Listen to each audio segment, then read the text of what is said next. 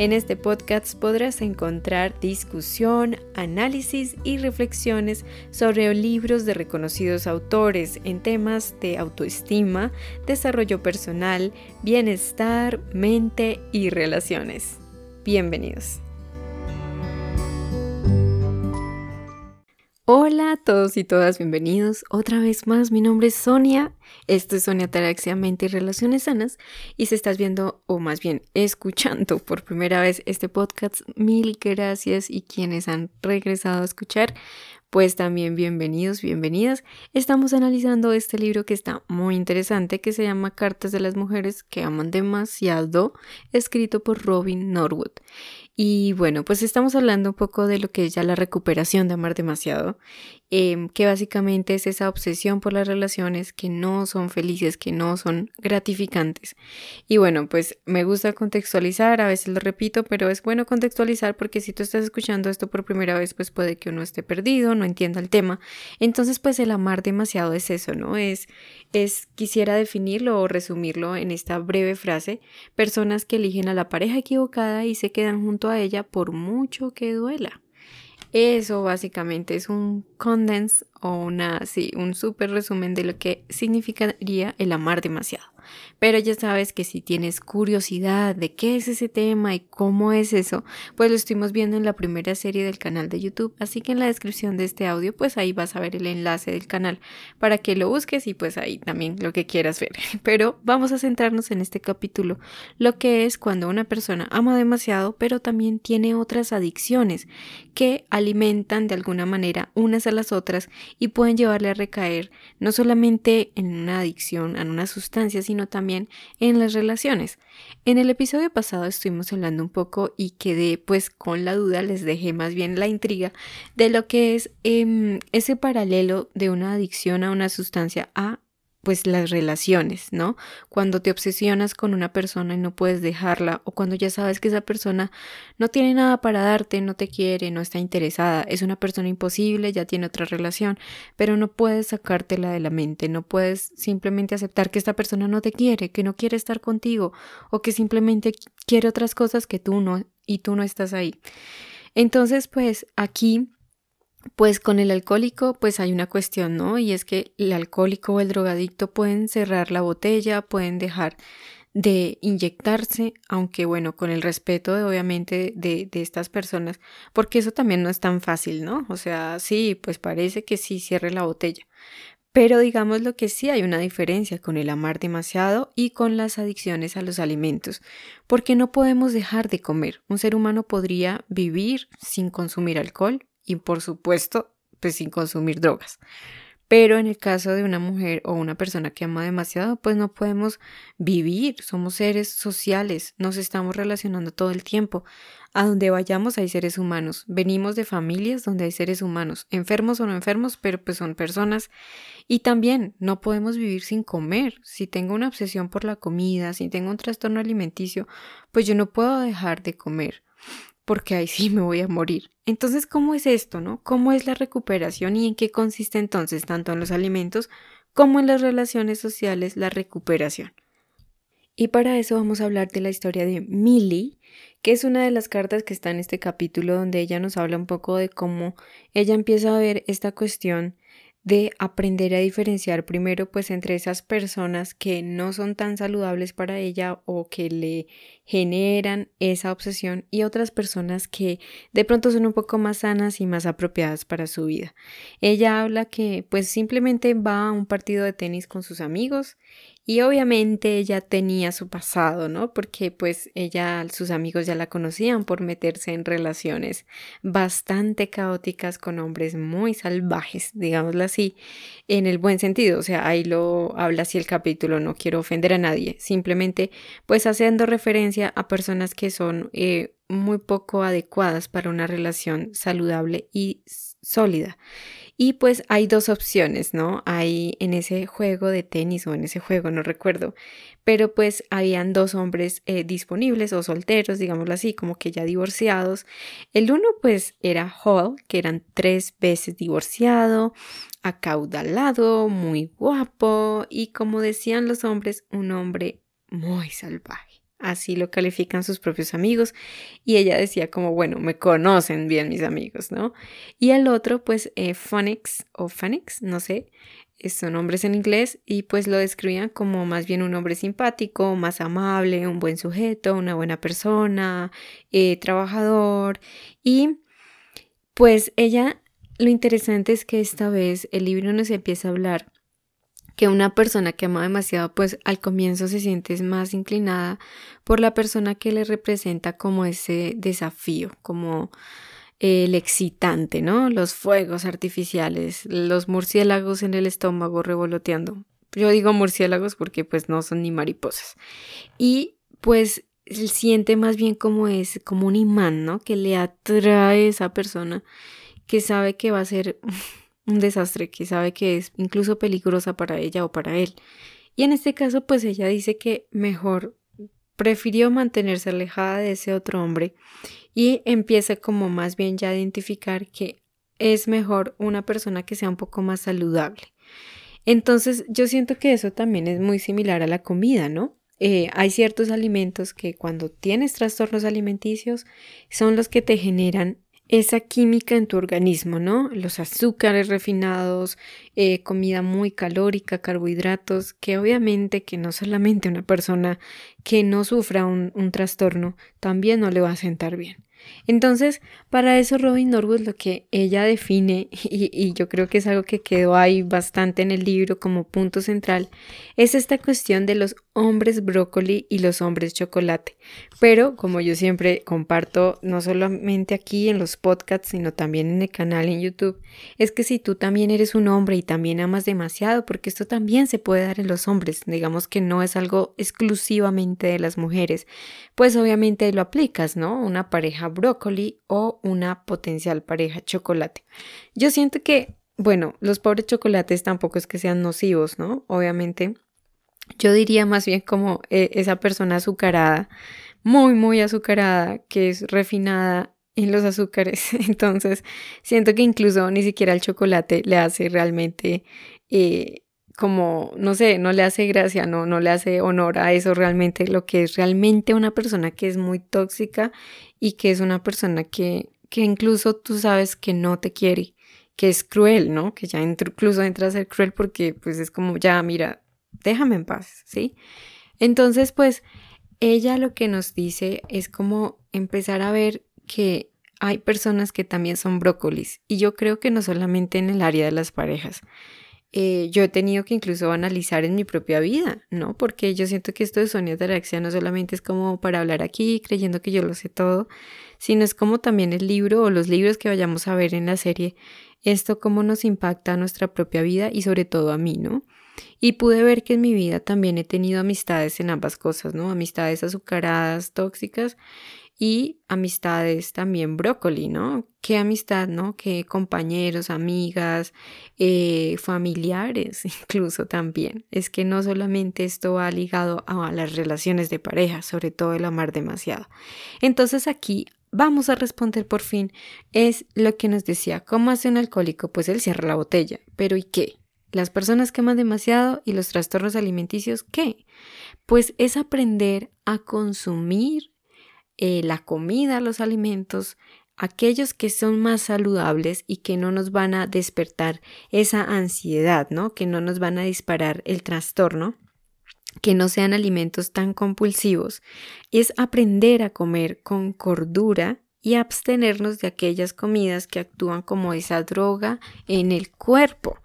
Y es donde hablábamos en el episodio pasado también que la recuperación también implica desaprender, y aprender otras cosas nuevas, crear otros canales, otros caminos eh, neuronales para ver que hay otras cosas diferentes y dejar de repetir aquellas cosas porque la repetición también genera mucho aprendizaje y afirma muchas cosas, entre ellas pues las, las, los hábitos y las adicciones que más tarde se afirman como adicciones. En este caso pues la comida es aprender a consumir esos alimentos que sí son más tolerables para tu organismo y que van a ser mm, más bienvenidos, ¿no?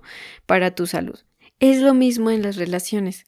Es también generar de nuevo un aprendizaje desaprender los hábitos que veníamos, que era como abalanzarnos, como dice Milly, como una polilla al fuego eh, a esos hombres o a esas parejas o a esas amistades o a esas personas que son peligrosas, no necesariamente porque estén en una cárcel o sean por allá quién sabe quién, no, pero que sí son esas personas que uy, como que generan esa atracción tan peligrosa para ti, ¿no? Esas relaciones imposibles, personas que ya están comprometidas, que ya tienen una vida o que simplemente no están interesadas o personas que también están inmersas en situaciones caóticas y emocionalmente necesitadas o también necesitadas físicamente, sin trabajo, en una situación de tú sientes que debes abalanzarte a rescatar, a salvar, a controlar y manejar y, arreglar a esa persona, repararla. Entonces es mejor como eh, empezar a ver que ah, sí hay personas como brócoli, ¿no? Ese tipo de personas que, ¿cómo son el brócoli, ¿no? Para una mujer que ama demasiado, una persona que ama demasiado, es como ese tipo de personas que pues no parecen demasiado excitantes, que son más bien estables, sanas, se interesan por nosotros, que son como buenas personas, que eh, están interesados en tu bienestar, que no parecen necesitados, ¿no? Usualmente como que pues una persona que ama demasiado y que está en la fase activa pues dice, no, pues no me gusta porque pues inconscientemente no tiene nada que arreglarle a la persona, o sea, no, no tiene una situación económica terrible, no está en el fondo de una adicción, no está por allá atrapado en quién sabe qué problemas con la justicia, o sea, no le representa un desafío que domar o arreglar. Entonces, pues ese tipo de personas no le parecen como tan excitantes o esos fuegos artificiales no están ahí por dentro, ¿no? Y bueno, para terminar esta otra mitad del podcast, em, vamos a estar ampliando un poco más esto que dijimos que era de los trastornos alimenticios, ¿no? Entre ellos, como ya muchos o muchas personas sabrán, está pues la bulimia, el exceso, ¿no? Los atracones de comida y la anorexia, que es la carencia de alimentos, la, la inanición, no ingerir alimentos. Entonces, Ahí vamos a terminar o a despedir esta parte del podcast hablando de una carta muy interesante de Mergy, quien es una persona que tiene trastornos alimenticios, es hija de un alcohólico y habla que en su caso fue su padre alcohólico quien la abrumó de amor y la abrumó más bien de protección. Yo no diría que es amor la sobreprotección, pero ella siente que a pesar de todo ello, de esa aprobación que tuvo en su padre, sí ve que sale al mundo queriendo recibir la aprobación del mundo exterior, no solamente de ahí. Y así es como ella ve que comienza a sentirse inadecuada y indigna de amor y comienza esa espiral de la adicción.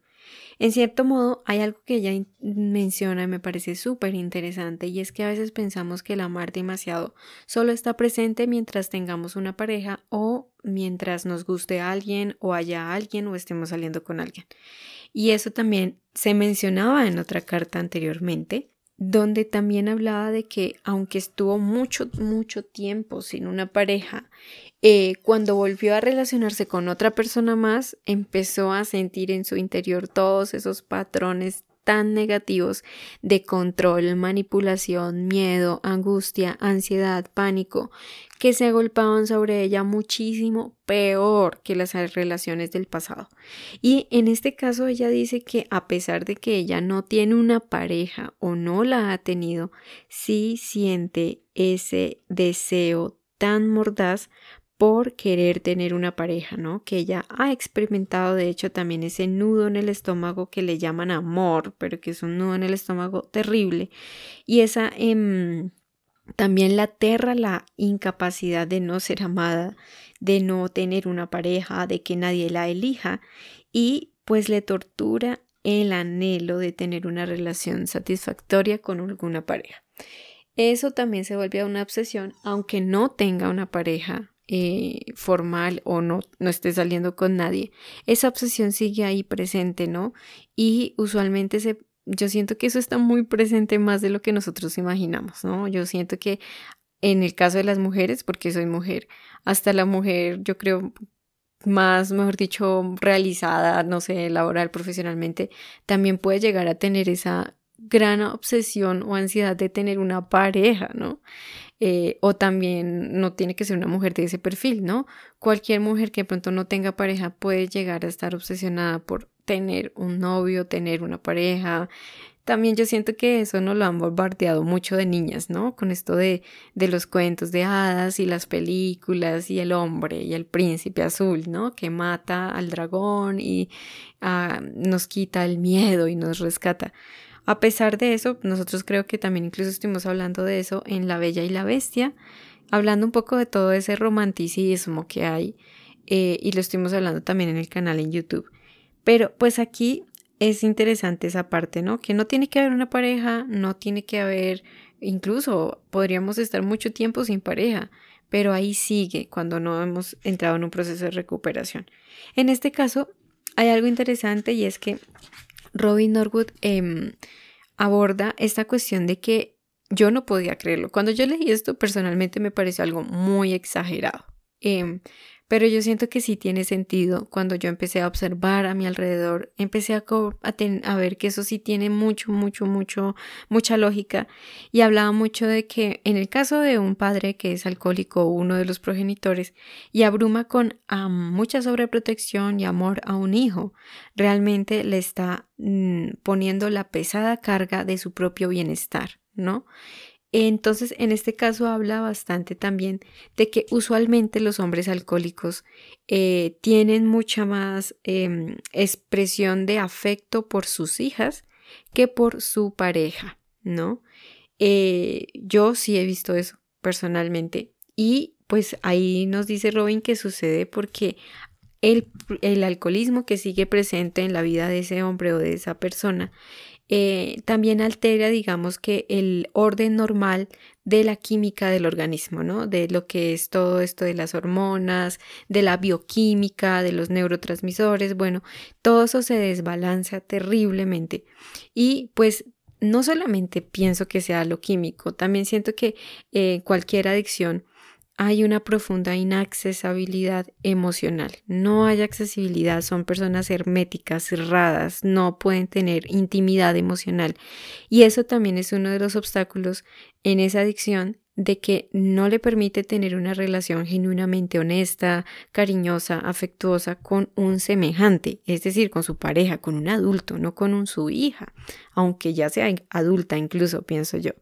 Esa disfunción, digámoslo así, sexual debido a ese desbalance químico y también yo creo que esa disfunción emocional para la apertura, ¿no? Para esa intimidad, para la verdadera intimidad, hace que ese alcohólico pues eh, también tenga ah, una afectación terrible en su autoestima y por ende por eso prefiere elegir a su hija en vez de esa pareja, porque primero pues esa pareja le desaprueba, le critica, Em, se disgusta obviamente por su adicción o por sus defectos de carácter frutos de esa adicción y pues eso hace que él prefiera refugiarse de alguna manera en su hija, ¿sí? O también si es alcohólica, pues refugiarse o si es adicta, refugiarse en el hijo, ¿no? Esto no solamente pasa como papá e hija, también puede pasar de una mamá que es adicta, sea las relaciones afectivas, adicta a una sustancia, que se refugia usualmente en el sexo opuesto, pero como hijo, para contarle todas sus penurias y todo lo que le está pasando, ¿no? Esto, pues mis queridos amigos y amigas, es lo que se le denomina el incesto velado. Yo no tenía ni idea de eso. Yo decía, no, yo no puedo creer eso, ¿cómo va a ser un incesto? Eh, pero, pues en muchos casos, a veces ese tipo de dinámicas en el hogar sí también obviamente podrían desembocar en el abuso sexual propiamente dicho. Pero el simplemente hecho de que ese progenitor o esa progenitora se refugie y satisfaga sus necesidades emocionales y en los casos que sean físicas también con un hijo, pues también es un abuso.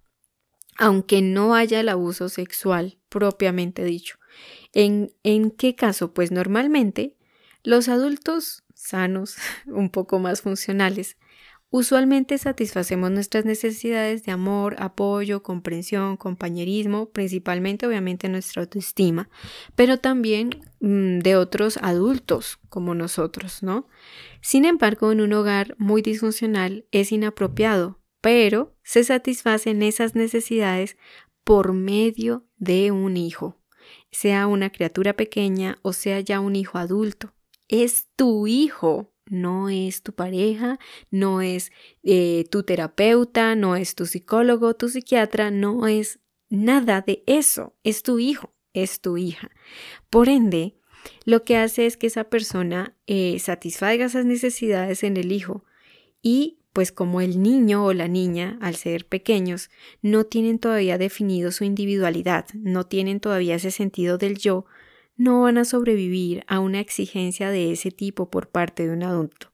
Es allí donde el niño pasa a estar al servicio de las necesidades del adulto, donde el niño le toca proteger y hacer feliz a ese adulto y cargar con toda la frustración, el estrés, la angustia por todo lo que está atravesando ese progenitor, cosas que también ni siquiera debería saber un niño. Entonces, pues yo siento que esto para mí en su momento fue una gran revelación, pero es muy cierto.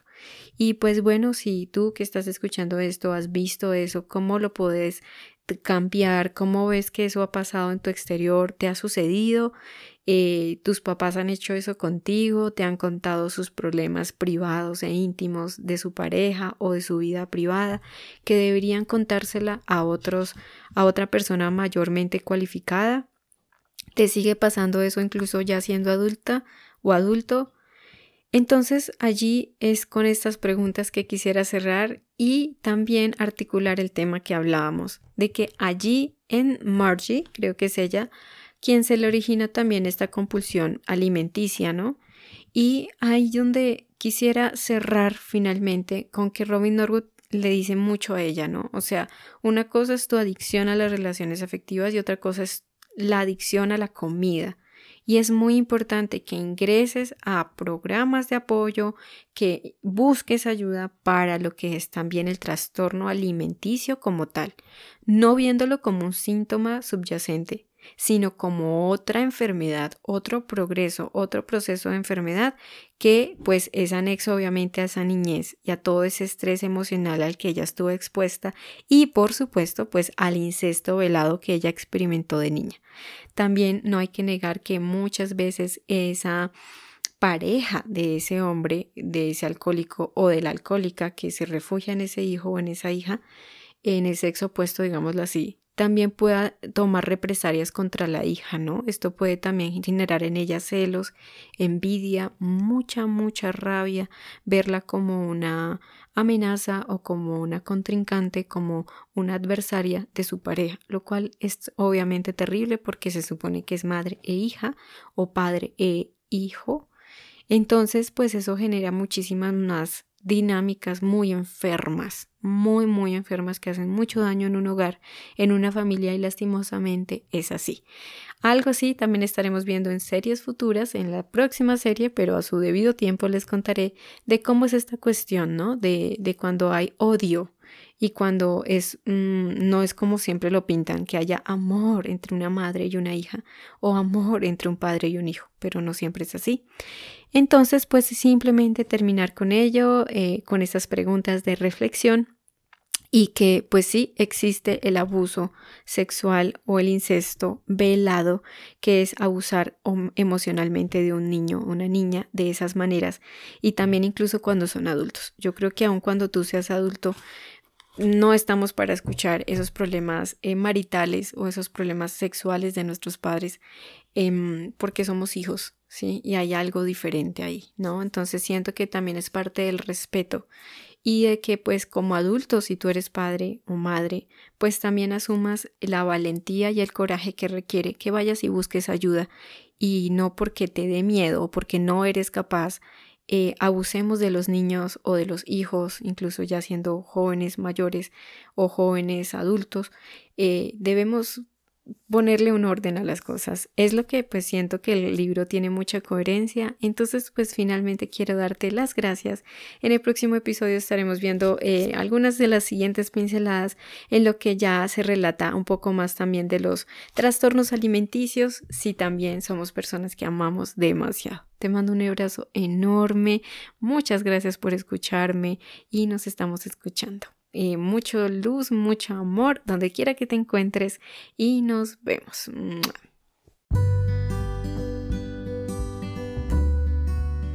Si te gustaría conocer más, te invito a que te unas a mi podcast y me acompañes a despertar nuestra conciencia. Conoce mucho más en el canal de YouTube de Sonia Ataraxia y encuéntrame como Sonia-Ataraxia en Instagram, Twitter, entre otros.